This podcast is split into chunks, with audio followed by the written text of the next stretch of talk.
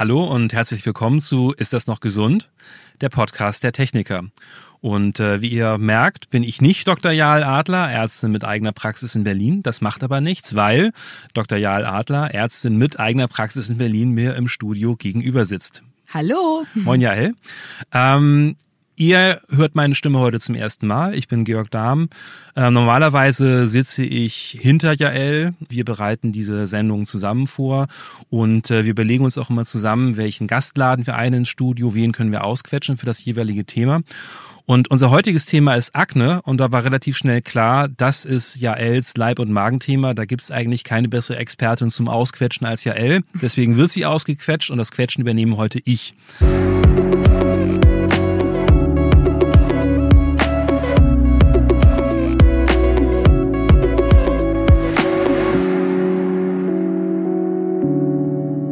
Wir fangen gleich mal mit der schlimmsten Frage an, dann haben wir das hinter uns.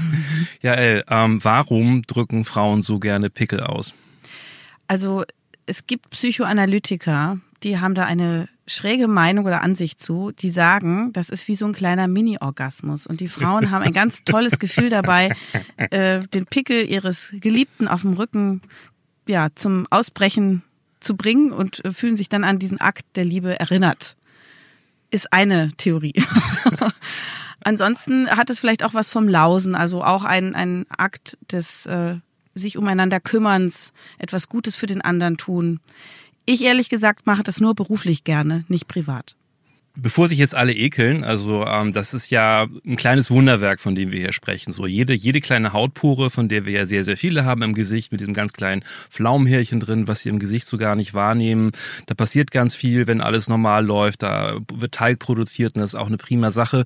Beschreib uns doch mal dieses kleine Wunderwerk. Was passiert da, wenn alles richtig läuft? Ja, wie du richtig sagst, wir haben überall Poren und ganz besonders gut sieht man die auf der Nase im Vergrößerungsspiegel zu Hause im Bad. Und wenn man da mal draufdrückt, dann kann es passieren, dass da ein kleiner Talgwurm rauskommt und dann denken alle, i, das ist jetzt ein Mitesser und oh, das ist nicht gut, aber die Natur hat sich das extra so ausgedacht. Das sind unsere Cremetöpfchen, unser Reservoir für unsere körpereigene Hautcreme.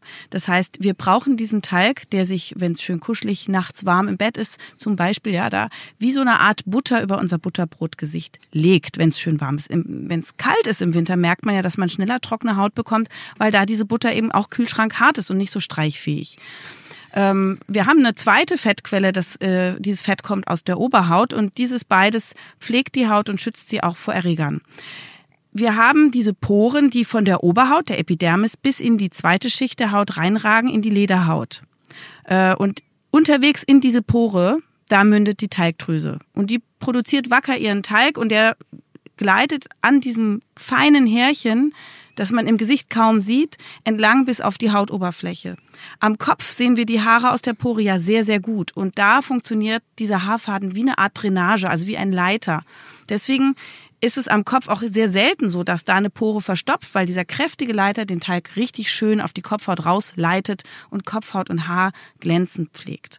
Im Gesicht aber kann dieser feine Faden manchmal überfordert sein mit dieser Drainagetätigkeit, weil so viel Teig womöglich aus diesen großen Teigdrüsen kommt, dass die Pore überfüllt wird und der Teig sich staut und es dann zum Pickel kommt. Aber du musst nicht äh, zwanghaft äh, immer deine Poren ausreinigen. Poren tief rein ist kein Ziel, was wir Hautärzte gerne hören. Wir finden das doof, denn äh, wir wollen diese Poren genauso wie sie sind voll haben.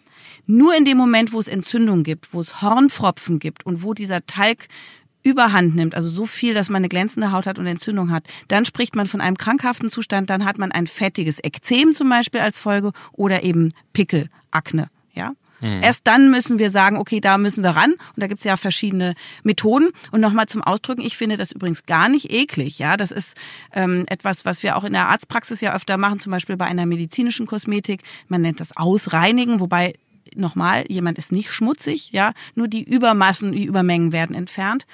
Ich finde das selber ja auch gar nicht eklig. Ähm, ich habe das selber alles durch und ich habe da auch mit fast schon äh, wissenschaftlicher Akkuratesse beobachtet, was da in den oberen und unteren Hautschichten so passieren und schiefgehen kann.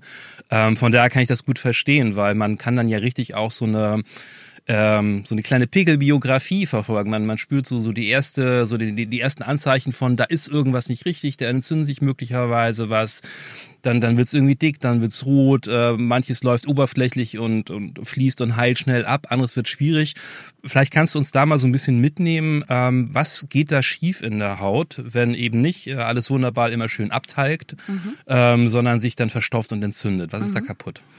Äh, also es ist so, dass wir in der Pubertät einen Anstieg unserer männlichen Hormone haben. Durch unsere äh, Organe, die diese Hormone produzieren, Eierstöcke oder Hoden. Diese männlichen Hormone sind bei Männern höher dosiert, bei Frauen geringer dosiert, aber beide haben sie und diese männlichen Hormone docken an die Talgdrüse an und aktivieren sie. Deswegen hat man in der Pubertät verstärkt Akne. Also man sagt ja, 80 Prozent der Jugendlichen sind betroffen. Es gibt aber einen weiteren Faktor, das ist der Insulin-like Growth Factor, IGF-1, ein Wachstumshormon quasi, was auch in der Pubertät ausgeschüttet wird, was ebenfalls einen stimulierenden Effekt auf dieses System haben. Äh, wir müssen auch darüber sprechen, dass im Erwachsenenalter das Phänomen Akne ja auch zunehmend auftritt und warum das so ist. Jedenfalls, wenn wir aktivierte Talgdrüsen haben, dann werden die plötzlich groß und machen sehr viel Fett. Dieses Fett neigt dazu, sich in der kleinen, zarten Pore zu stauen. Das Haar ist im Gesicht oft zu dünn, um es herauszuleiten. Zudem haben wir eine Aktivierung unserer Hornzellen in der Pore. Also wir haben ja eine Haut, die verhornt und das kann auch in der Pore passieren. Und wir haben Bakterien in der Pore, Propionibacterium acnes ist einer der Namen dafür, und die produzieren Entzündungsbotenstoffe. Und diese Gemengelage aus zu viel Fett, zu viel Horn und Entzündungsbotenstoffen durch zu viel dieser Bakterien macht Akne, macht Entzündung in der Pore. Also macht eine Rötung, wir sehen eine Wölbung, die Verstopfung mit so einer Art Horn, Kegel oder auch Korken am Ende der Pore äh, sieht man auch im Frühstadium schon als Mitesser. Ne? Das ist so praktisch der Anfang Diese der Akne. Punkte. Ja, die können weiß sein, wenn sie noch geschlossen sind, die Poren, mhm. und schwarz, wenn sie offen sind. Und schwarz ist dann aber kein Dreck oder Schmutz. Das heißt nicht äh, die Antwort darauf äh, dann formulieren, äh, jetzt musst du dich besonders viel waschen. Nein, nein, das ist nur unser körpereigenes Melanin, unser Farbstoff, der unsere Oberhaut färbt, also gerade auch wenn wir in die Sonne gehen. Genau dieser Farbstoff kann diesen Pfropfen, diesen Korken auch färben und den kann man auch sehr leicht ja auch ausdrücken. Mhm. Aber warum gibt es denn jetzt so viele verschiedene Formen? Nicht? Also du hast es selber schon gesagt, es gibt diese, diese offenen Mitesser, die den schwarzen Punkt haben durch den Hautfarbstoff. Es gibt diese, diese geschlossenen kleinen Bläschen. Mhm. Äh, dann, dann gibt es mehr oder weniger tiefliegende oder schwere Pickel. Also ähm, passieren da Entzündungsvorgänge in, in verschiedenen Hauttiefen oder warum sieht das so unterschiedlich aus von Fall mhm. zu Fall? Den Mitesser, den hatten wir gerade, den sieht man oberflächlich. Die Entzündung ist eine Etage tiefer in der Lederhaut, diese Rötung, die sich nach oben wölbt. Und wenn die sehr schwer wird und der Talgabfluss wirklich auch nicht klappt, dann kann dieser Pickel richtig volllaufen, kann sich sehr stark entzünden und kann dann sogar platzen. Und wenn der Inhalt dieser Pore samt Horn, Bakterien und Talg sich in die Lederhaut ergießt, dann ist die natürlich in Aufruhr und macht eine Fremdkörperreaktion, weil natürlich dieses lokale Immunsystem, Abwehrsystem will das in Schach halten, denn das gehört ja wirklich nicht in die Haut rein. Und dann gibt es eine massive Entzündung mit Abkapselungsvorgängen und das kann dann am Ende auch zu einer Narbe führen. Und es gibt Menschen, die haben besonders viele Empfangsstellen für diese ähm, Trigger, diese Hormontrigger. Ähm, zum Beispiel in der T-Zone, andere haben es mehr am Rücken, andere an der Brust. Die T-Zone ist die was? Die T-Zone ist das an der, also die Stirn, die Nase bis runter zum Kinn. Also okay. das hat eine T-Form. Da, wo wir unsere, das ist so ein typischer Frauen kennen das jetzt, du kennst das nicht, aber die T-Zone ist das, Augenbrauen, Nase senkrecht runter bis runter zum Kinn. Ein T bildend, wo die großen Poren sind und wo man verstärkt Akne hat. Aber eben jeder Mensch hat eine unterschiedliche Verteilung der Rezeptoren auf den Teigdrüsen und deswegen kann es sein, dass man unterschiedliche Orte der Akne hat und natürlich die Entzündung kann unterschiedlich sein. Das hängt von Genetik ab, von Lebensstil und vielleicht anderen Faktoren die dann dazu führen, dass die Akne entweder mild, mittelschwer oder sehr schwer verläuft. Und ganz wichtig zu sagen, wenn die sehr schwer verläuft, muss man auf jeden Fall spätestens dann zum Arzt gehen, denn die Narben kriegt man sehr schwer wieder los im Verlauf des Lebens. Es braucht sehr viel Arbeit, Geld, Energie und Schmerzen. Deswegen sollte man heute wirklich formulieren, keiner muss mit einer Akne rumlaufen und keiner muss mehr Narben bekommen. Wir haben gute Medikamente, um das rechtzeitig zu verhindern. Die Akne, die ich in der Pubertät bekomme versus die Akne, die später im Erwachsenenalter kommt, ähm, liegen da verschiedene Ursachen, verschiedene Faktoren dahinter oder ist Akne immer gleich Akne? Also früher dachte man ja immer, okay, die männlichen Hormone steigen in der Pubertät an und dann kriegt man seine Pickel und dann ist die Pubertät vorbei und dann gehen auch die Pickel vorbei. Es ist ein bisschen unlogisch. Warum? Weil man ja auch als Erwachsener noch diese männlichen Hormone hat. Es ist aber so, dass die meisten ja zunächst nur in der Pubertät eine schwere Akne haben. Und warum ist es jetzt doch im Erwachsenenalter auch öfter? Warum ist das so? Weil wir uns nicht so gut ernähren. Es ähm, gibt in der Wissenschaft neue Erkenntnisse, dass die Akne eine Art Zivilisationskrankheit ist. Und das liegt daran, dass wir sehr viele Produkte zu uns nehmen, die industriell verändert sind, die nicht mehr dem Steinzeitessen entsprechen. Und deswegen empfehle ich meinen Patienten immer als ersten Schritt, was kann man denn selber tun? Weglassen von Zucker, von weißem Mehl, Beide stimulieren dann im Körper Insulin und Insulin-like Growth Factor, diesen, diesen Stoff, der die Talgdrüsen ankurbelt. Das sollte man weglassen. Dann das Fast Food mit den Transfetten, das sind künstlich gehärtete Fette. Auch die kommen in der Natur in diesen Mengen nicht vor. Und der letzte ganz, ganz wichtige Punkt ist die Kuhmilch. Äh, okay. Äh, Forscher haben herausgefunden, dass die Kuhmilch eigentlich ja etwas ist, das wissen wir alle, was von der Rindermama fürs Rinderbaby gedacht ist. Da sind dann 245 Botenstoffe drin, MikroRNA heißt das, und die manipulieren 11.000 unserer Gene. Und äh, wir können noch gar nicht abschätzen, was da alles genau passiert, aber eigentlich ist gedacht, dass das Baby wächst. Und wenn wir als erwachsene, ausgewachsene äh, Menschen dann noch einen Wachstumsimpuls bekommen, das kann nicht gut sein. Und deswegen nimmt man an, dass die Milch verantwortlich ist zum, für das Wachstum der Teigdrüsen, aber auch für Übergewicht, für Diabetes und einige Krebserkrankungen, aber auch Herz-Kreislauf-Erkrankungen. Also richtig diese klassischen Zivilisationskrankheiten. In der Milch sind außerdem Aminosäuren drin, ähm, Valin, Leucin und Isoleucin, die diesen Effekt direkt an der Teigdrüse entfalten, also diesen Wachstumsimpuls entfalten. Wenn also Milch genossen wird, dann bitte möglichst nur in der fermentierten Form, also zum Beispiel als Buttermilch, als Kefir oder Käse oder original griechischer oder bulgarischer Joghurt, weil da sind Bakterien drin, Milchsäurebakterien, die für unseren Darm wiederum gut sind. Und durch diesen Fermentationsprozess sind diese schädlichen Substanzen ein bisschen reduziert. Und wenn man unbedingt Latte Macchiato trinken will, sollte man das auf ein Cappuccino runterfahren und das auch nicht dreimal am Tag machen, sondern maximal auf vielleicht 150 Milliliter, 200 Milliliter am Tag. Und vielleicht im Zweifelsfall dann doch lieber Hafermilch. So ist es. Also Hafermilch ähm, oder es gibt ja auch Sojamilch oder es gibt äh, Kokosmilch, also Reismilch. Man kann ja mal also, oder Mandelmilch ein bisschen austauschen. Das, ich meine, da gibt's auch immer wieder die Kritik, oh, das ist ja auch alles künstlich. Also einfach, Milch ist nicht mehr so das Wichtigste wie früher, wo man sagte, das ist so richtig gesund. Da sind wir weg. Und wir wissen auch, dass diese ähm, insulinotropen Aminosäuren, so nennt man die, ja auch in Sportler-Shakes drin sind. Also viele Leute, die Fitness betreiben und sich dann so Aminosäure-Drinks reinziehen, die kriegen auch Akne. Auch weil da wieder diese diese Aminosäuren enthalten sind. Also diese das hochkonzentrierten Proteingeschichten. Genau, also das ist also eigentlich ist eine Kost sinnvoll, die orientiert ist an unserer Evolution, sprich mehr in Richtung Steinzeit. Also unverarbeitete Nahrungsmittel, viel Gemüse, viel Ballaststoffe dabei auch, durchaus fermentierte Produkte, Nüsse und Saaten. Fleisch im Übrigen darf es auch mal sein. Gerne natürlich nicht zu viel, einmal in der Woche und dann vielleicht eine Bio-Version von einem glücklichen Tier. Mhm. Fisch darf es sein, möglichst ohne Schwermetalle, weil da auch viele Mikronährstoffe enthalten sind, die wir brauchen, um zu heilen. Also der Fisch hat ja zum Beispiel diese fetter Seefisch, Omega-3-Fettsäuren, die wirken sehr gut antientzündlich. Ganz kurze Frage an der Stelle. Wie sind denn da deine Erfahrungswerte? Bei welchem Anteil deiner Patientinnen und Patienten führt schon diese Ernährungsumstellung zu einer deutlichen Verbesserung? Bei allen. Bei allen tatsächlich. Also es ist ein ganz, ganz starker Erfolgsfaktor, bringt ähm, die Akne nicht in allen Fällen zum Abheilen, aber zu einer deutlichen Besserung. Das muss man ganz klar so sagen. Es ist wissenschaftlich auch messbar und belegbar.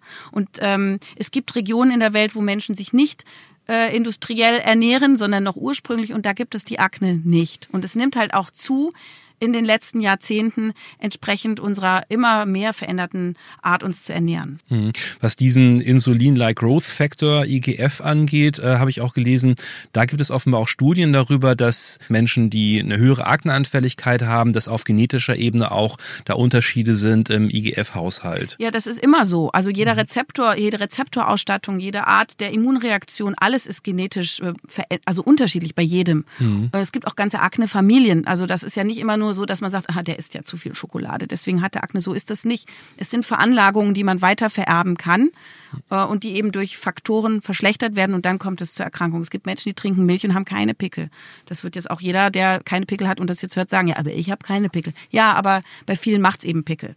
Diese genetischen Unterschiede erklären die dann auch so ein bisschen, warum äh, Patienten, die du in der Praxis hast, warum die einen schon mit Ernährungsumstellung wirklich eigentlich durch sind und bei den anderen dann, dann weitere Behandlungen notwendig werden? Also ich belasse es niemals dabei, alleine alles auf die Ernährung zu schieben. Das ist eine Säule. Das nächste ist, wie pflegt sich dieser Mensch? Und da will ich gleich äh, anmerken, es wird überall dauernd gesagt, die Pflege ist das A und O bei der Akne. Das stimmt nicht. Im Grunde pflegen die Leute, die in die Praxis dann kommen mit ihrer Akne, sich viel zu viel. Sie machen viel zu viel, kaufen viel zu viel Produkte. Die Leute kommen mit einer komplett quietschtrocken, geseiften, geschrubbten und mit alkoholischen Tinkturen und Peelings misshandelten Haut. Und trotzdem haben sie Pickel. Und warum ist das so? Natürlich gibt es ein trockenes Hautgefühl, wenn man sich seine Oberhautfette, die die Epidermis bildet, entfernt hat mit diesen Produkten. In die Pore hinein gelangen diese Kosmetikartikel nicht. Die Pore geht ja tief bis in die zweite Schicht der Haut, in die Lederhaut und irgendwo in der Tiefe mündet die Talgdrüse. Und der ist das total egal, was da oben an der Oberfläche abspielt. Die merkt es überhaupt nicht. Und aus den Poren kommt weiter Fett, die Poren entzünden sich weiter. Das ist nicht die richtige Lösung. Nochmal, die Akne ist keine Erkrankung von Schmutz und Dreck und schlechter Pflege. Ich empfehle meinen Patienten, hören Sie auf mit diesen ganzen Waschungen. Nehmen Sie einfach nur warmes Wasser und Handtuch morgens und abends. Das reicht. Der Talg, das Fett, das wir produzieren, hat ja einen Sinn. Es pflegt uns und hält uns gesund. Nur das Übermaß ist nicht so doll bei den Betroffenen. Aber auf ein normales Maß diese Menge runter zu pflegen, in dem Sinne, dass man es eben nicht mehr immer entfernt, ist total okay. Es ist die beste Hautcreme, die wir haben. Und wer eine Akne hat, wer fettige Haut hat, braucht auch keine Tagespflege. Denn diese Creme ist besser als jede gekaufte Tagespflege, die es gibt. Das ist unsere Tagescreme, unsere Nachtcreme, unsere Augencreme. Und die schützt die Haut und beugt Entzündungen und Reizungen vor. Deswegen lassen wir das bitte in Resten auf der Haut und nur den Überschuss nimmt man weg und das gelingt mit warmem Wasser und Handtuch. Was ja auch äh, total verrückt ist, wenn man es zum ersten Mal liest, ist, ähm, diese Bakterien, die Aknebakterien, die die Akne hervorrufen, die sind ja nicht nur bei jedem Menschen vorhanden, sondern die haben im Normalfall ja auch eine, eine positive schützende Wirkung und nur manchmal gehen sie eben steil. Ja, wir haben in unserer Haut eben auch Milben und wir haben Hefepilze und viele andere Bakterien, die mit uns leben in einem Gleichgewicht. Und wenn diese Erreger aus dem Gleichgewicht gelangen durch verschiedene Faktoren, erst dann kommt es zu Hautkrankheiten. Die Zukunft liegt auch in der Mikrobiomtherapie. Wir haben ja auch schon eine Folge zusammen gehabt mit der Frau Dr. Zschocke, wo es um den Darm ging und das Mikrobiom des Darmes und wie die Bakterien aus dem Darm die Haut, die Schleimhaut, das Immunsystem, die Seele beeinflussen. Und ähm, ich als Hautärztin behandle meine Patienten auch wesentlich über den Darm. Also das macht man zum Beispiel, indem man ballaststoffreiche Nahrungsmittel verordnet oder empfiehlt. Besonders die löslichen Ballaststoffe sind da wichtig. Ähm, die sind quasi wie Düngemittel für die richtigen, für die lieben Bakterien. Und wenn die im Darm ansässig sind, produzieren sie verschiedene Vitamine für uns, ganz besonders die B-Vitamine, die auch für die Haut relevant sind. Ich habe das damals auch bekommen. Also ich habe ja sowieso in der Vorrecherche festgestellt, dass so ziemlich jedes Medikament, jeder Wirkstoff, über den wir heute sprechen können, äh, ich den damals bekommen habe in meiner Pubertätskarriere. Also ich war quasi Patient Zero, denke ich manchmal. Und Damals hat noch keiner vom Mikrobiom gesprochen, aber der beste Hautarzt, bei dem ich damals in Behandlung war, der hatte mir unter anderem eben auch solche Probiotika gegeben, solche Hefekapseln. Da war der sehr klug, weil er hat deinem Darm geholfen, die Haut zu heilen, eben nicht nur durch diese Möglichkeit der Bakterien, Vitamine zu bilden, sondern wenn wir ein tolles, kräftiges Darmmikrobiom haben, können wir auch aus dem Speisebrei besser Mikronährstoffe herauslösen, was sehr wichtig ist, weil viele Nahrungsmittel, wir sprachen gerade drüber, heute nicht mehr so reichhaltig sind mit Steinzeit-Mikronährstoffen, also ganzen Vitaminen und Spurenelementen und Mineralien. Aber die richtigen Bakterien helfen dabei, das herauszulösen, was wir brauchen und diese dann in den Körper zu leiten, welche von innen heraus über die Blutgefäße zur Haut kommen und diese von innen heraus heilen und dann machen die Bakterien aus dem Darm noch etwas. Sie sind wieder Pool an Bakterien, die sonst sich sozusagen von da aus verteilen auf Haut und Schleimhäute. Das heißt, auch die Haut profitiert wirklich direkt von der Darmbevölkerung, hat aber, und da kommt der Bogen jetzt wieder zu dir zurück, hat aber auch ein eigenes Mikrobiom, also nochmal eigene Bakterien, Hefen, Milben, die durch die Fettigkeit oder Trockenheit der Haut beeinflusst sind. Und wenn wir ein bisschen Fett auf der Haut haben, in der Tat, dann schützt es uns vor Krankmachern und gibt den richtigen Bewohnern ein schönes Zuhause. Ist das auch ein Grund dafür, dass Menschen unterschiedlich akneanfällig sind? Haben die dann verschiedene Stämme oder Abarten von diesen äh, Aknebakterien, die eher dazu neigen, ja, Schaden anzurichten? Ja, wie immer, es gibt immer Variationen mit mehr reizenden oder mehr Entzündungsbotenstoff ähm, produzierenden Stämmen als bei anderen. Das ist in der Tat so. Da ist auch gerade die Forschung dran, das äh, zu beschreiben und besser zu definieren. Wenn man das aber herunterbricht auf den Alltag, kann man wirklich als Tipp formulieren. Also wir hatten jetzt die Ernährung als erste Säule und wir hatten als zweite Säule die Hautpflege und da gilt weniger ist mehr. Wir waschen uns nur noch mit Wasser und Handtuch und lassen die Haut ansonsten in Ruhe. Und dann gehen wir aber zum Hautarzt und beraten uns, gibt es denn eine Art Therapie? Und da kann es schon sein, dass man du hattest es erwähnt, bei milden Akneformen schon damit weiterkommt, dass man zum Beispiel mal eine Fruchtsäure aufträgt oder ein Arzneimittel auf Rezept, was diese Hornpfropfen auflöst, damit der Teig besser abfließt. Benzoylperoxid, erinnere ich mich, so ein weißes, fieses Zeug, ja, das hat gebrannt, heute. Äh, mhm. wird heute immer noch verwendet. Also man, wenn man es abends, wenn man es aufgetragen hat, dann sieht man so aus, als hätte man sich im ganzen Gesicht mit Tippex angemalt. Ja, das gibt's heute immer noch. Äh, leider äh, ist eben die Akne-Forschung, finde ich jetzt auch nicht so doll, also sozusagen an den Produkten jetzt äh, rasant vorangeschritten, aber eben über dieses von innen heraus, das ist rasant. Deswegen ist es auch ganz wichtig, eben von innen heraus zu behandeln oder den Lebensstil von innen heraus zu verändern und nicht nur immer drauf zu klatschen. Aber bei der Akne ist in der Tat Benzoylperoxid ein Klassiker, den man heute aber am liebsten in Kombination mit anderen Wirkstoffen, in Kombinationspräparaten verabreicht. Was kommt da noch mit rein dann? Ähm, zum Beispiel Adapalen oder Clindamycin. Da das sind äh, Antibiotika? Das eine ist so eine Art ähm, Vitamin A-Säureabkömmling, so ähnlich. Also es ist, man macht die Verhornung, reguliert die Verhornung. Also macht Hornpfropfen besser und Benzylperoxid ist ja antibakteriell, antientzündlich. Und in Kombi wirkt das besser. Da kann man auch ähm, runtergehen mit der Dosis im Produkt, damit die Haut eben nicht so gereizt ist und geschält wird, wie du das so äh, beschreibst. Und mit dem Antibiotikum kann man bei sehr entzündlichen äh, Formen auch erfolgreich sein, wobei da würde ich eher zurückhaltend sein, weil man mit dauerhaft Antibiotika natürlich wiederum sein Mikrobiom ungünstig beeinflussen kann, seine lieben Türsteherbakterien auf der Haut. Das ist keine Dauertherapie. Man schluckt ja auch Antibiotika gegen Ja, wobei Akne. das ist jetzt nicht meine Lieblingstherapie, das kommt vor. Das mag ich persönlich tatsächlich gar nicht, aber das heißt nicht, dass das jetzt nur richtig ist, was ich sage. Ich finde es einfach nicht so toll. Warum? Weil Antibiotika die Darmflora verändern, negativ beeinflussen, verarmen lassen. Und wenn man dann äh, diese Antibiotika absetzt, dann kommt die Akne wieder. Wenn man also sagt, okay, die Akne ist so schwer, dass ich sie von außen nicht verbessern kann und durch Lebensstilveränderung auch noch nicht in den Griff kriege, ja, und es sind Narben da, die kommen, dann behandle ich von innen. Und da finde ich, sind Antibiotika nicht mein Plan A. Plan A ist tatsächlich für mich eher Isotretinoin. Das ist, ist, ein Vitamin A-Säureabkömmling. Ähm, da werden jetzt vielleicht auch einige aufschreien, aber wenn man das gut und kontrolliert unter ärztlicher Aufsicht mit vernünftigem Einsatz anwendet, ist es extrem erfolgreich. Isotretinoin ähm, gibt man als Kügelchen, Weichkapseln, äh, ungefähr in der Hälfte des Körpergewichts. Also wenn du 80 Kilo wiegst, würdest du praktisch 40 Milligramm am Tag zu dir nehmen über ein halbes Jahr.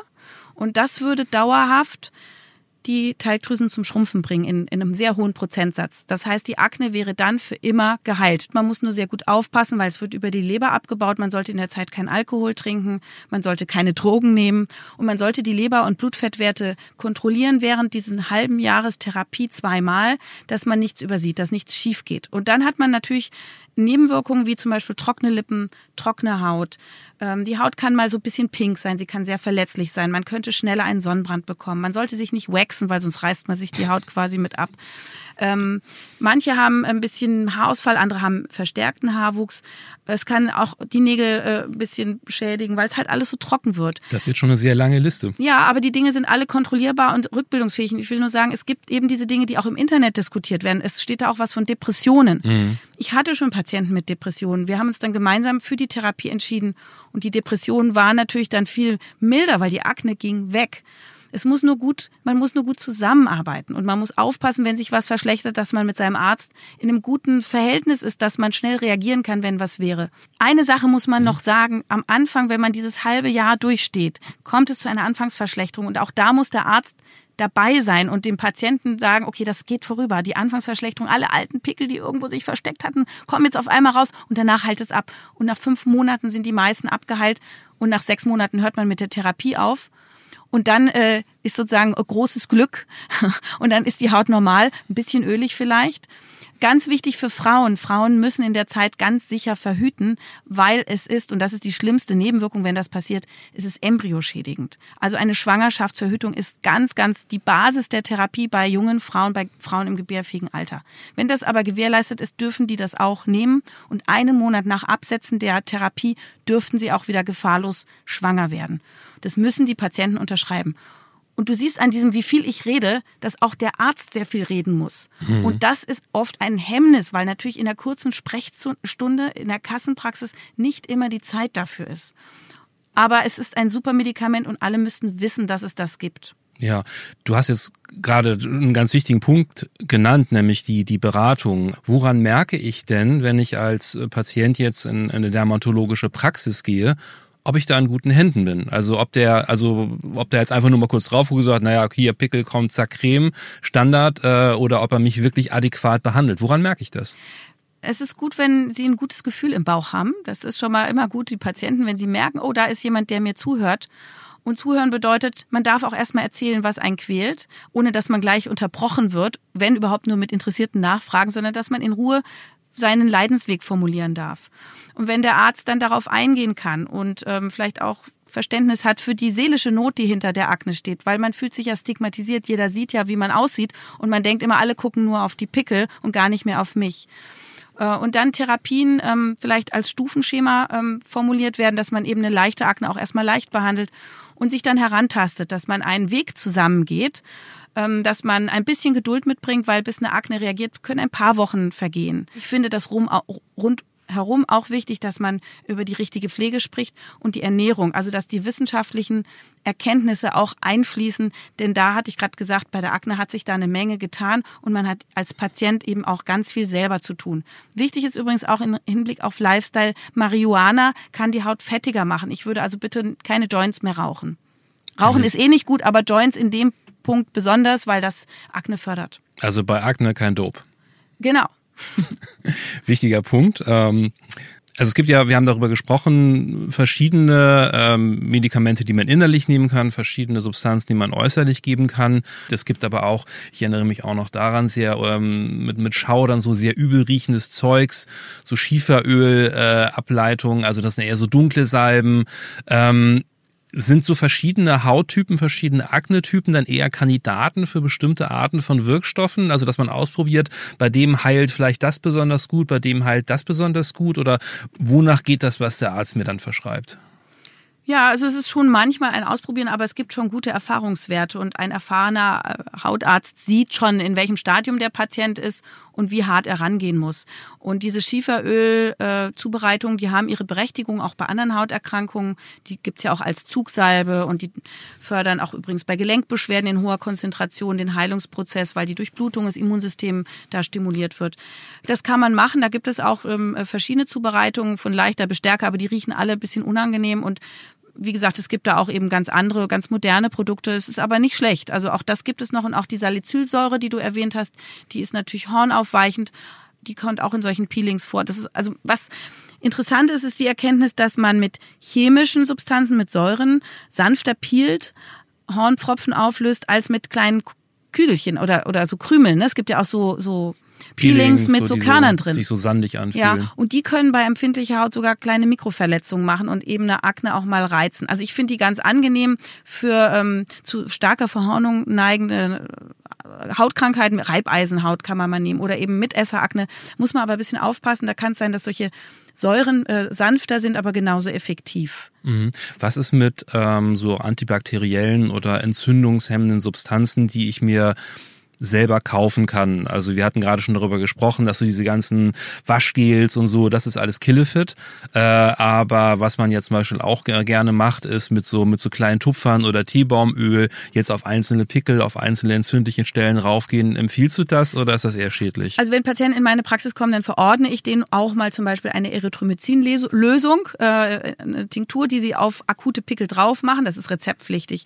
Teebaumöl gibt es tatsächlich ein paar Anhänger, kann Kontaktallergien machen, muss man ein bisschen aufpassen. Wenn es hilft, ist, bin ich damit total einverstanden. Ich will nur nicht, dass Menschen so lange warten, dass die Akne so schlimm ist, dass sie Narben bekommen oder dass sie psychisch leiden und sich dann halt auch die ganze Zeit zukleistern mit fetten Make-ups, die wiederum die Poren verstopfen. Da auch darauf achten, dass man Produkte nimmt, die nicht komedogen sind. Das heißt nicht Mitesser fördernd, weil der Mitesser sozusagen die Ur, der Urpunkt des Pickels ist. Also wenn der Mitesser sich füllt und sich entzündet, dann kommt der Pickel, die Pustel, Eiter, Entzündung und so weiter.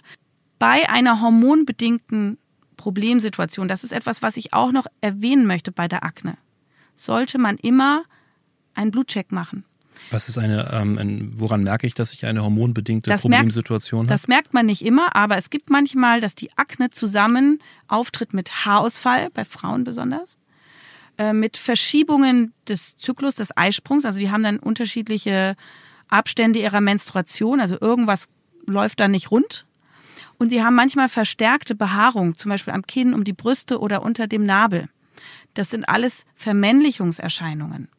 Und das könnte ein Hinweis auf ein, ein Hormonproblem im Inneren des Körpers sein, zum Beispiel an den Eierstöcken. Deswegen empfehle ich, bei dieser Konstellation mal zum Frauenarzt zu gehen und auch mal zu schauen, ob die Hormone aus dem Lot sind. Zum Beispiel könnte ja sein, dass Testosteron zu hoch ist oder das Nebennieren-Männerhormon DHEAS. Auch bei Männern gibt es Hormone. Äh, Probleme. Es kann auch bei einem Mann mal zu hohe Hormonkonzentrationen im Blut geben. Auch das Stresshormon Cortisol kann die Geschlechtshormone verändern in ihrer Konzentration und kann selber an den Teigdrüsen andocken und diese stimulieren, weshalb Stress ein Faktor ist, warum wir mehr Aknepickel bekommen. Wenn man ganz entspannt ist, hat man weniger Pickel. Wenn man beruflichen Stress und Ehestress hat oder Partnerstress, Liebeskummer, dann hat man mehr Pickel. Und ich muss nochmal auf den Hormonen rumreiten, weil ein weiterer Faktor, der wiederum Frauen betrifft, ist auch manchmal die falsche Antibabypille oder die Hormonspirale. Es gibt ja Gelbkörperhormone in diesen Produkten, die könnten Anti-Akne wirken. Und das wird auch manchmal therapeutisch genutzt. Wenn jemand ein Hormonproblem hat, dann sagt man, okay, nimm doch mal die Pille. Das blockiert diese männlichen Hormone und die Akne wird besser und der Haarausfall auch. Das funktioniert auch, aber manche Pillen haben ein anderes Gelbkörperhormon, was wirkt wie Testosteron, also wie ein Männerhormon. Also auch da muss man darauf gucken, passt das Hormon, was die Frau zur Verhütung nimmt, überhaupt zu ihrer Genetik, zu ihrem Hauttyp oder verschlechtert sie damit ihre Akne? Und es gilt eben nicht nur für die Antibabypille, sondern auch für die Hormonspirale, von der man ja eigentlich immer sagt, die wirkt nur lokal. Das ist nicht richtig. Sie wirkt im gesamten Körper und kann eine Akneveranlagung zum Ausbruch bringen. Du hast jetzt eine ganze Menge Faktoren genannt, die ähm, ursächlich sein können für Akne bei Erwachsenen. Ich habe jetzt so den Eindruck fast, dass eigentlich, wenn jemand im Erwachsenenalter mit Akne jetzt zu dir kommt, ist das Spektrum möglicher Ursachen noch viel, viel größer als beim Jugendlichen, wo der Fall wahrscheinlich relativ klar ist. Du bist in dieser hormonellen Umbruchphase, dann kommt vielleicht noch eine schlechte Ernährung dazu, zack, bang, Streuselkuchen. Ähm, wie ist es bei Erwachsenen? Also ist da für dich die, die Diagnose ähm, schwieriger und dementsprechend auch die Suche nach der richtigen Therapie? Also ehrlich gesagt gucke ich nach all diesen Dingen. Also ich berate zu all diesen Dingen auch bei Jugendlichen und auch bei Erwachsenen. Aber du hast schon recht, im Erwachsenenalter kommen einfach weitere Faktoren dazu. Aber auch ein Jugendlicher hat das Recht auf eine umfassende Beratung. Und zum Beispiel, wenn ich eine junge, junge Frau habe, die stark ihre Menstruation hat, 16 meinetwegen und hat eine starke Akne, dann sage ich dir auch, wir müssen nochmal den Eisenspiegel überprüfen. Weil wenn man Eisenmangel hat, auch dann kann man eine stärkere Akne haben. Oder es ist eine Schilddrüsenerkrankung da. Oder eben wir haben einen Vitamin B-Mangel, einen Zinkmangel, einen Omega-3-Fettsäuremangel, einen Selenmangel, einen Vitamin D-Mangel. Dann hat die Haut Schwierigkeiten abzuheilen. Und wir wissen aus ganz modernen Forschungen, äh, also wissenschaftlichen äh, Veröffentlichungen jetzt, ja, all diese Mikronährstoffe spielen eine Rolle bei der Hautgesundheit und somit auch bei der Akne. Muss da nicht eigentlich ähm, am Anfang jeder Aknebehandlung immer erstmal ein großes Blutbild stehen, dass man überhaupt mal schaut, was ist in der Phase? Das ist natürlich ein wirtschaftlicher Faktor. Am liebsten würde man alles gucken, was sehr teuer ist, um dann ein kleines Zahnrad zu finden, was relevant ist. Man kann natürlich, je nachdem, wie schlimm es ist, auch erstmal im Kleinen anfangen und man kann die normalen, ne, die, das, was wir jetzt besprochen haben, Lebensstil-Dinge im Blick haben. Ein paar Dinge kann man abchecken, ja. Man guckt, ob Hormonprobleme da sein könnten, also ob weitere Faktoren dafür sprechen. Das muss man im Einzelfall entscheiden. Es kann aber sinnvoll sein, dass man einfach, also was die Deutsche Gesellschaft für Ernährung auch eh empfiehlt, dass man Vitamin D einnimmt. Man kann ein bisschen Zink einnehmen, kleine Kindermenge, Zinkorot 25. Ähm, man kann auf jeden Fall Selen einnehmen. Auch das beschreibt die Deutsche Gesellschaft für Ernährung. Ist mangelhaft bei den meisten, weil die Böden nicht mehr reich sind an Selen. Das heißt, selbst wenn wir Paranüsse essen, könnte sein, dass da nicht mehr so viel Selen drin ist, wie wir bräuchten. Das ist aber wichtig, um Entzündung in der Haut äh, zu unterdrücken. Und die Omega-3-Fettsäuren aus dem Fisch oder aus den Leinsamen, Walnussöl, Algenöl, ähm, kann sein, dass das fehlt und das kann man als Nahrungsergänzungsmittel all das zuführen und das mal für drei Monate probieren. Und in ganz vielen Fällen heilt die Haut ab äh, oder wird besser. Vitamin B12 hingegen sollte man nicht blind einnehmen, weil das kann Propionibacterium acnes anfüttern und dann kriegt man erst recht fette Pickel. Also man muss einfach bei der Akne sehen, es gibt mehrere Säulen. Es ist die Pflege, es ist die Ernährung, es ist die Genetik, es ist die Darmflora, es ist der Lebensstil wenn man all das abgefragt hat und abgeklopft hat, dann hat man eine Chance, die Akne richtig einzuschätzen und die richtige Therapie auszuwählen. Und deshalb braucht es einen erfahrenen Arzt und nicht Kosmetikprodukte, die man blind frei verkäuflich einkauft und drauf klatscht. Wir kriegen fast alle Akne-Patienten geheilt tatsächlich. Wir müssen noch über drei Lebensstilfaktoren sprechen und bei einem davon weiß ich, da geht dir gleich das Messer in der Tasche auf. Deswegen fangen wir damit an. Sonne. ähm, ist es gut, sich in die Sonne zu legen, um die Akne zum Abheilen zu bringen? Äh, jein, es gibt Menschen, die sagen, ja, die Sonne ist antientzündlich. Das stimmt bei denen dann auch, wenn sie diese Erfahrung gemacht haben und es bräunt und das überdeckt dann die roten Pickel und dann das Salzwasser, der Urlaub und die Entspannung. Ja, bei vielen wirkt das zu einer, wirkt das verbessernd. Das Hautbild wird besser im Urlaub. Bei vielen aber auch wird die Akne schlechter, weil nämlich ähm, Bestandteile unseres Hautfettes durch die Sonne verändert werden können und dann wiederum neue Mitesser entstehen können. Und diese Beobachtung machen eben auch viele. Und da gibt es Stichwort Mallorca-Akne.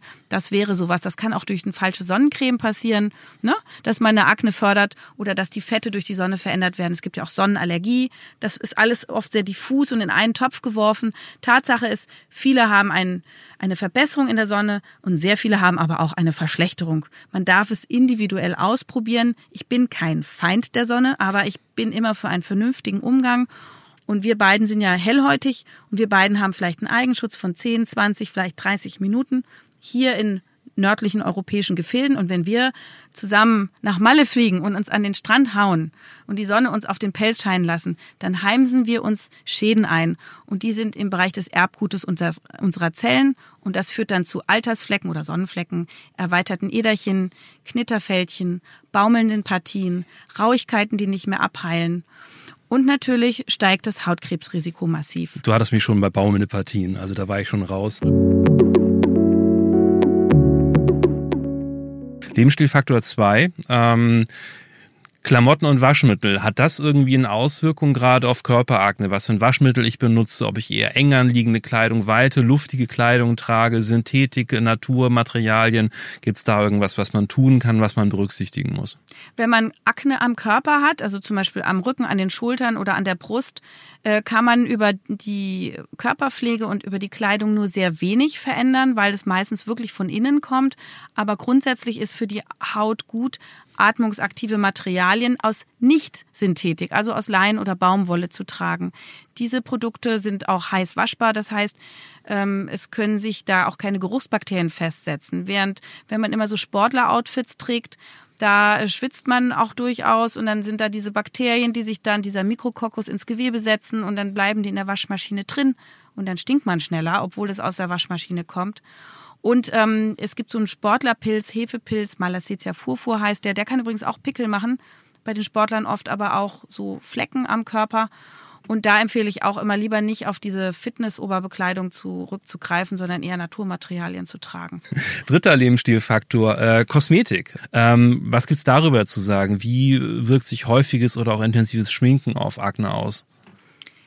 In meiner Praxis sehe ich ungefähr 20 Prozent selbstgemachte Hautkrankheiten, also durch die falsche Pflege oder den falschen Lebensstil. Wenn Akne-Betroffene ein Make-up verwenden, dann ist das okay. Aber wichtig ist, welches Make-up ist es? Es darf eben die Poren nicht verstopfen. Und das tun diese Silikone und Mineralöl.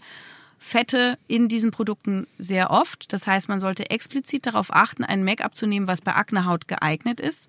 Da sind ja dann auch Puderpartikel drin, Zinkoxid, Titandioxid, Eisenoxide, die diesem Produkt die Farbe geben und gleichzeitig wie Puder auch antientzündlich wirken können und Fett aufsaugen können und die Haut beruhigen können. Wir geben ja auch Babys beim Windelpopo so Zinkoxid. Ne? Das ist an sich nichts Schlechtes. Wichtig ist nur, wo ist das reingearbeitet. Und natürlich darf man, wenn man Pickel hat oder eine Akne hat, das mit solchen guten, geeigneten Produkten auch abdecken.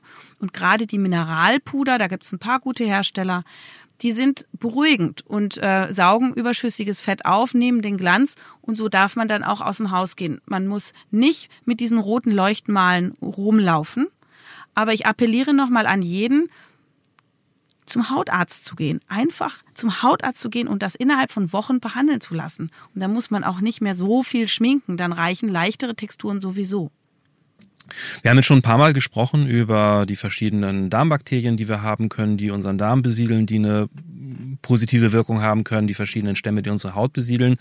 Und wir haben über die Zusammenhänge mit Ernährung gesprochen. Ähm, kannst du uns da noch ein paar konkrete Tipps mitgeben, wie wir uns ernähren können, um äh, unsere Freunde zu pushen und um die äh, miesen kleinen Stinkerchen ähm, runterzudrücken? Manche Leute machen tatsächlich eine Darmsanierung, so nennt man das. Die kaufen sich in der Apotheke Ballaststoffpulver und ähm, probiotische Bakterien oder äh, effektive Mikroorganismen, wir haben es in einer Folge haben wir auch besprochen, um ihren Darm zu stärken, mal drei Monate intensiv und zu schauen, wie bildet sich das dann auf meiner Haut ab. Man kann sowas auch untersuchen lassen, seinen Darm. Da muss man ein bisschen Kaki spenden und dann macht man eine molekulargenetische Stuhlanalyse im Speziallabor und sieht, ob einem antientzündliche, gesundheitsförderliche Bakterien im Darm fehlen und wie man das optimieren kann. Aber man kriegt eine ganze Menge über Nahrungsmittel hin. Und lösliche Ballaststoffe sind hier das Stichwort. Das ist der Dünger für die lieben Bakterien. Und die sind in Lebensmitteln enthalten wie Topinambur, Zikorienwurzel, Chicorée, Radicchio, Endivie, Brokkoli, Melonen, weißer Pfirsich, Cashewkerne und erkaltete Kartoffeln, Pellkartoffelsalat. Ja, da, da sind und ähm, auch ähm, Apfelpektine, also aus der aus der Schale das. Da sind, das sind alles lösliche Ballaststoffe, die die lieben Bakterien sich vermehren lassen. Und das sind diese Bifidobakterien und Lactobacillen. Und äh, man kann eben auch Flohsamenschalen noch äh, kennen ganz viele, wenn man so ein bisschen zu Verstopfung neigt. Da sind auch noch die faserigen Ballaststoffe, also die dir Wurst die Form geben, um den Stuhlgang zu erleichtern. Da, da ist beides drin, lösliche und unlösliche Ballaststoffe in den Flohsamenschalen. Dazu viel trinken, damit die äh, keine Verstopfung machen. Und dann lebendiges Essen wäre zum Beispiel Kimchi vom Koreaner, das ist fermentierter Kohl, bisschen scharf gewürzt, oder unpasteurisiertes Sauerkraut äh, original griechischer oder bulgarischer Joghurt mit noch echten lebendigen Kulturen, äh, Buttermilch, Kefir und andere fermentierte Gemüse. Also das, wo es noch lebt, das ist auf jeden Fall gut für den Darm und dann eben auch im zweiten Schritt super für die Haut. Du hast am Anfang schon gesagt, dass Akne, niemand mit Akne, mit einer schweren Akne rumlaufen muss. Du hast auch gesagt, Narben müssen eigentlich nicht sein. Es klingt jetzt so, als seien die Behandlungs-, die Heilungschancen für eine Akne sehr gut. Bekommt eine gute Hautärztin wie du jede Akne bei Jugendlichen, bei Erwachsenen in den Griff? Du kannst nicht fragen, ob ich als Hautärztin das in den Griff bekomme, sondern du musst fragen, bekommt ihr zwei, also Arzt plus Patient das in den Griff? Wenn beide dran arbeiten, dann bekommt man es in aller Regel in den Griff, ja. Aber es ist eben, man kann die Verantwortung als Patient nicht abgeben. Als Arzt gibt man Hinweise und als Patient muss man dranbleiben. Und wenn man natürlich zwischendurch äh, Schokoriegel isst und viel Kuhmilch trinkt und Joints raucht und die Pizza nicht lassen kann, in, man darf mal, aber ne?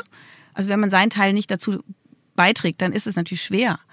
Aber ich muss ehrlich sagen, dadurch, dass wir als in der Arzt-Patientensituation ein gutes Team bilden, als Partner arbeiten an der Sache, sind die Erfolgschancen exzellent. Und es gibt eben einfach großartige Therapien und ähm, großartige Dinge, die man selber tun kann und die Chancen, dass die Akne für immer verschwindet, sind sehr groß oder dass man sie zumindest für immer effektiv in Schach halten kann.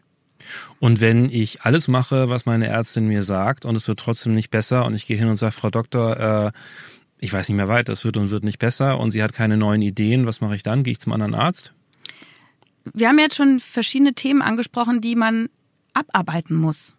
Und wenn das Standardprogramm nicht reicht, dann muss man mehr in die Tiefe gucken. Da muss man Blut abnehmen, da muss man die Stuhlflora sich anschauen, da muss man mit anderen Arzneimitteln arbeiten.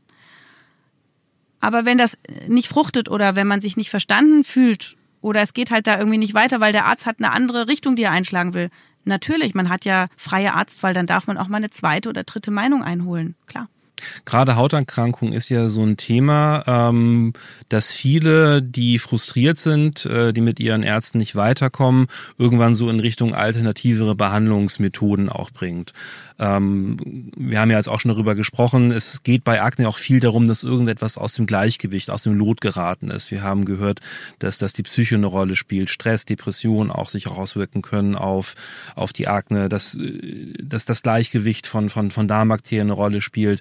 Ähm, gibt es da alternativmedizinische Ansätze, von denen du sagen würdest, ja, die helfen dabei, die unterstützen dabei, da wieder ans Lot zu kommen, wo vielleicht konventionelle Therapien es nicht tun würden? Da es gerade bei diesem Krankheitsbild so gute Methoden gibt, die zuverlässig wirken, warum soll ich denn jetzt äh, Alternativen suchen, die mich was kosten und wo auf gut Glück gehandelt wird?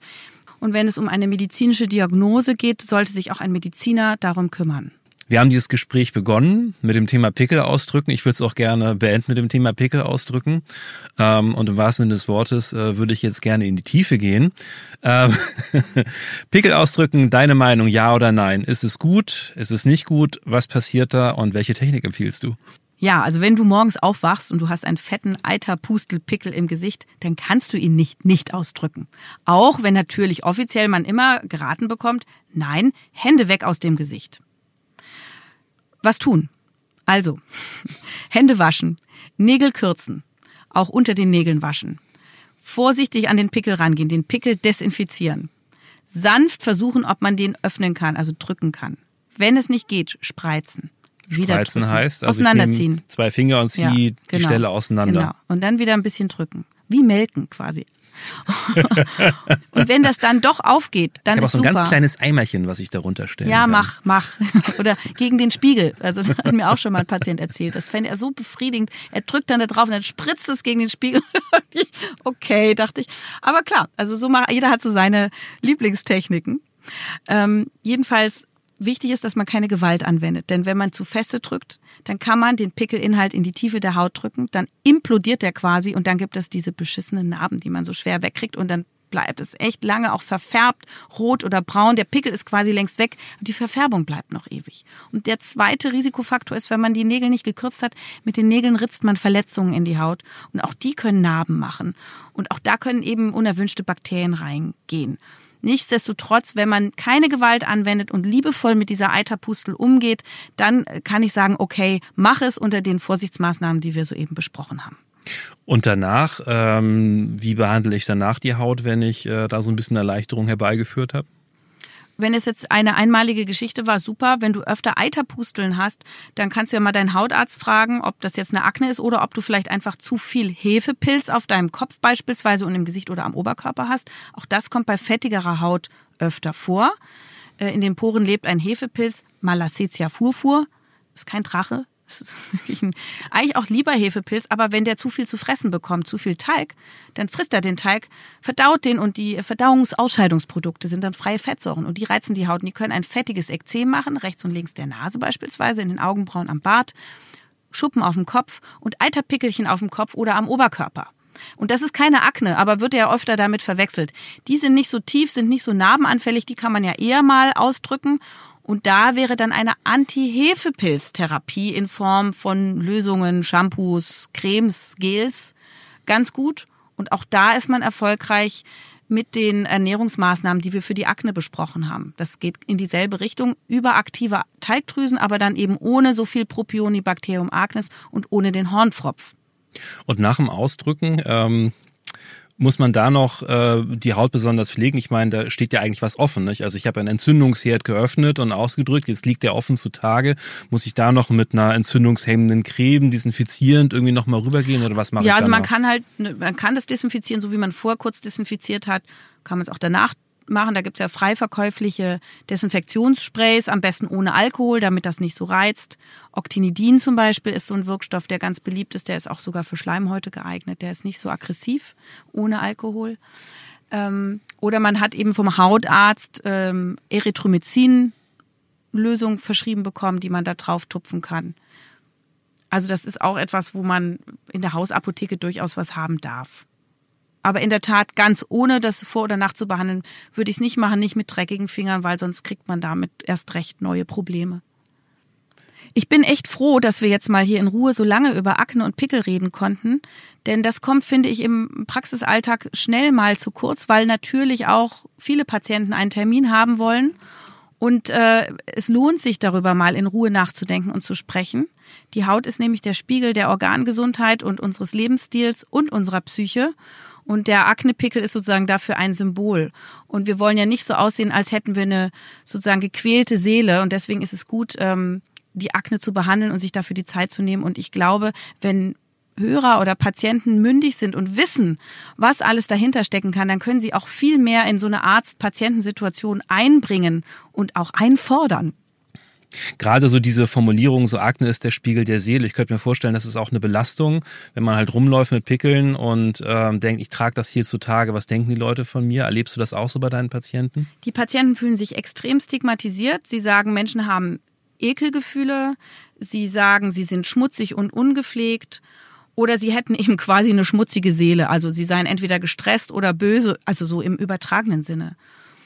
Es ist so, wenn wir an der Haut sichtbare Leiden haben, ist es immer eine Reaktion in der Umwelt. Es geht gar nicht ohne. Wir sind von der Natur dazu praktisch gepolt, dass wir schauen nach Krankheit und das ist unser Steinzeitmensch in uns. Und wenn wir Krankheit sichtbar erkennen, dann gehen wir auf Abstand, weil wir Angst haben, wir könnten uns oder unseren Steinzeitstamm anstecken. Und natürlich ist eine Entzündung ein Alarmzeichen. Wer weiß, was da für ein Keim ist, den ich kriegen könnte. Und dieser tief sitzende Reflex, der ist so stark, dass äh, alle Aufklärung und Vernunft nicht immer zum Tragen kommt.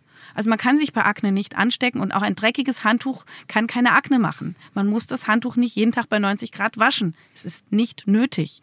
Aber der Reflex springt an und gerade auch aus diesem Grund und gerade auch, weil so viele in der Pubertät, in der Phase, wo sie ja die Liebe entdecken wollen, wo sie schön sein wollen, sich als sexuelle Wesen wahrnehmen wollen, gerade in dieser Phase ist das besonders schwer aber auch später. Und selbst ich jetzt als Hautärztin, wie doof ist das, wenn ich mal einen Pickel habe?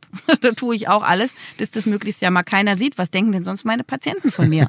Rufschädigen. Genau. Ja, ich ähm, gucke auch oft auf Fotos aus dieser Zeit zurück und denke, ja Mensch, also ähm, schade, dass es damals noch keinen Instagram-Filter gab. Die hätte ich gerne flächendeckend auch draufgelegt. Also, Aber jetzt muss ich mal sagen, weil es ja keiner sieht, du siehst sehr gut aus. Ist Dankeschön. alles super bei dir. das ist sehr, es ist eine sehr ungewöhnliche Erfahrung, ähm, einer Hautärztin gegenüber zu sitzen und äh, über Hautprobleme zu reden und sie zählt auf, was man alles so an Exem zum Beispiel am Bart haben kann und guckt einen die ganze Zeit an und du denkst so, verdammt, was sieht sie bei mir? Nein, ich, ich sehe dich mit ähm, gerade nicht Profi-Augen, aber was sehr schön war, dass du natürlich jetzt hier nicht nur als der Moderator, sondern auch als Betroffener, Ex-Betroffener und Patient ein bisschen gesprochen hast. Das ist jetzt sehr überraschend und ähm, war doch ganz gut. Ja, ja, das, das war auch eine, das war eine anstrengende Zeit. Und ich, und ich lüge nicht, wenn ich sage, ich war Patient Zero, weil ähm, ich habe mehrere Hautärzte durch. Also ich habe wirklich mehrere Hautärzte durch und deswegen ähm, kann ich das eben auch gut nachvollziehen, wenn Leute sagen, ich, ich komme hier halt einfach nicht weiter. Und ich habe tatsächlich mit vielen Hautärzten auch die Erfahrung gemacht, dass die sehr oberflächlich rangehen. Die gucken dich zum Teil noch nicht mal richtig an oder nur mal ganz kurz und sagen, ja, okay, zack, bumm, Klappe gefallen, ich weiß, was es ist. Ähm, und, und verschreiben halt irgendwas und es interessiert sie dann auch nicht. Und sie reagieren zum Teil auch wirklich ablehnend und abwehrend, wenn du fragst, was ist denn da in mir los? Ähm, das von daher ähm, schwierige Zunft.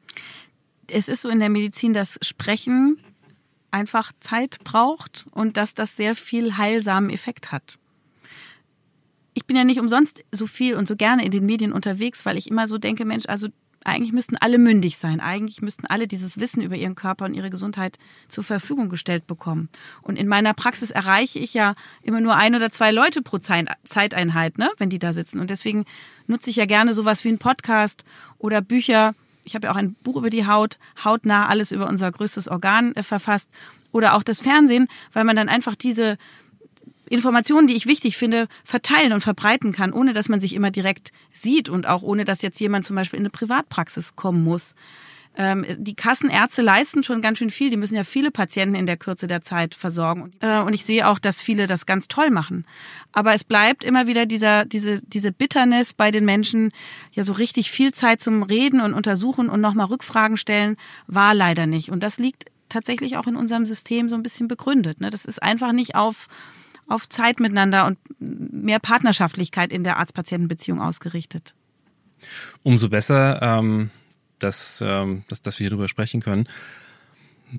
Ich finde es auch sehr wichtig, ähm, dass, dass wir hier ähm, auch, auch sprechen über Dinge, die eigentlich eklig sind. Also, oder die, die viele Leute als eklig empfinden wir haben dieses Gespräch ja begonnen und wir haben dieses Gespräch auch beendet mit dem Thema Pickel ausdrücken, was für viele erstmal ekelbehaftet ist, aber ähm, ich, ich hoffe, dass wir hier auch so ein bisschen klar machen konnten, das ist ja zum einen nichts, was einem peinlich sein muss, was irgendwie eklig ist, sondern es sind einfach körperliche Vorgänge und es sind auch Vorgänge, die, die sehr faszinierend sind. Du als Ärztin hast äh, ja wirklich einen, einen leidenschaftlichen, wissenschaftlichen Zugang auch dazu und ich glaube, das ist auch ein Ansatz, der einem persönlich helfen kann, äh, wenn man sich auseinandersetzt mit dem, was im Körper eigentlich passiert und das kann auch so weit gehen zu sagen, Mensch, wie fühlt sich denn dieser Eiter an, den ich heute mal rausgedrückt habe? Äh, welche Farbe hat der? Wie riecht der? Ja, das ist nicht eklig. Das sind Produkte deines Körpers und wenn du anfängst, dich mit dem auseinanderzusetzen, was dein Körper so tut, äh, es hilft dir nicht nur, sondern es kann auch wahnsinnig befriedigend und interessant auch einfach sein. Da sagst du was. Also ich habe früher an der Universitätsklinik auch zum Thema Akne geforscht und wir, ich habe dann wirklich Pickel geerntet, also Pickelinhalte geerntet und verglichen, äh, welche Fettzusammensetzung ist denn da. Und ich hatte auch gerade neulich einen jungen Patienten, 13, der hat gesagt, er hätte da neulich draufgedrückt, dann da wäre sowas Durchsichtiges gelbliches, wie so ein Bernstein rausgekommen. Naja, und da war eben bei ihm gerade kein flüssig, schleimig, schmieriger Inhalt, sondern mehr so gepresstes Wachs. Und er war wahnsinnig erleichtert, ähm, dass wir das besprochen haben, weil er hat sich wirklich Sorgen gemacht. Das ist für mich ja auch ein ganz großes Anliegen. Auch danke, dass du das nochmal ansprichst. Ähm, Tabus in der, in der Körperlichkeit, in der Medizin sollte es keine geben, weil man leidet sonst wirklich still vor sich hin und es gäbe so einfache Lösungen. Und wenn man zum Arzt geht und merkt, okay, der kennt doch das schon alles und ich bin ja gar nicht der Einzige und der hat alles schon mal gesehen und der redet da mit mir offen drüber, das ist wahnsinnig erleichternd und auch, dass Dinge nicht verschleppt werden, dass die Akne nicht so lang schwelt, bis man Narben hat. Und deswegen habe ich auch ein weiteres Buch geschrieben. Das heißt, darüber spricht man nicht. Weg mit den Körpertabus. Da geht es auch um Hautthemen, aber noch um ganz viele andere tabuisierte Alltagsprobleme. Weil ich finde, genau das, was du richtig sagst, das ist nicht eklig, das ist menschlich. Und man kann nur vorankommen, wenn man es anspricht. Man wird dann irgendwann auch zum Experten. Also ich war irgendwann damals in meiner Pubertät auch so weit, dass ich schon ziemlich gute Prognosen treffen konnte. Wenn ich merkte, so, ah, das fühlt sich so und so an, dann konnte ich schon sagen, das wird ein schwieriger Kandidat oder den bin ich in drei Tagen los. Also ähm, ja. ähm, die Tiefen, die so schlimm schmerzen, sind auch richtig quälend. Ich hatte ja. gestern eine Patientin, die sagt, die kann kaum reden, weil das ihr so weh tut am Kinn. Ich habe damals, ähm, also es gibt dann auch so, so schöne Begriffe für die verschiedenen Verlaufsformen. Also nicht nur Helge Schneiders berühmte Ausdruck der Aktentaschenakne. Ähm, also der wissenschaftliche Begriff ist dann, glaube ich, Akne conglobata. Äh, das ist dann, wo es, wo es wirklich richtig schlimm ist und wo es auch etwas gibt, was, äh, ich las es damals auch in einer Patientenakte, plattenartige Verhärtungen. Ähm, also wo richtig, richtig schlimme, wahrscheinlich so, so festgesetzte Entzündungsherde in der Tiefen der Haut sich bewegen. Es kommt zu Vernarbungen, die können strangartig sein, die können auch, leider unschöner Begriff, fuchsbauartig sein und es gibt auch wurmstichige Narben. Das sind alles, also die Hautärzte benutzen immer sehr anschauliche, plastische Begriffe für eigentlich nicht so schöne Hautzustände. Mm, die sind da ziemlich gut drin. Und leider gibt es eben Narben, die schwer zu behandeln sind und deswegen auch wiederum ein Grund, rechtzeitig zu behandeln, ähm, damit es nicht zu diesen komplizierten Narben kommt. Es gibt Narbentypen, die sind nur so leichte Dellen, die kann man sehr gut lasern. Auch Rötungen kriegt man ganz gut weg. Da gibt es den sogenannten Farbstofflaser beispielsweise. Es gibt auch Lichttherapien, mit denen man Entzündungen mit blauem Licht behandeln kann.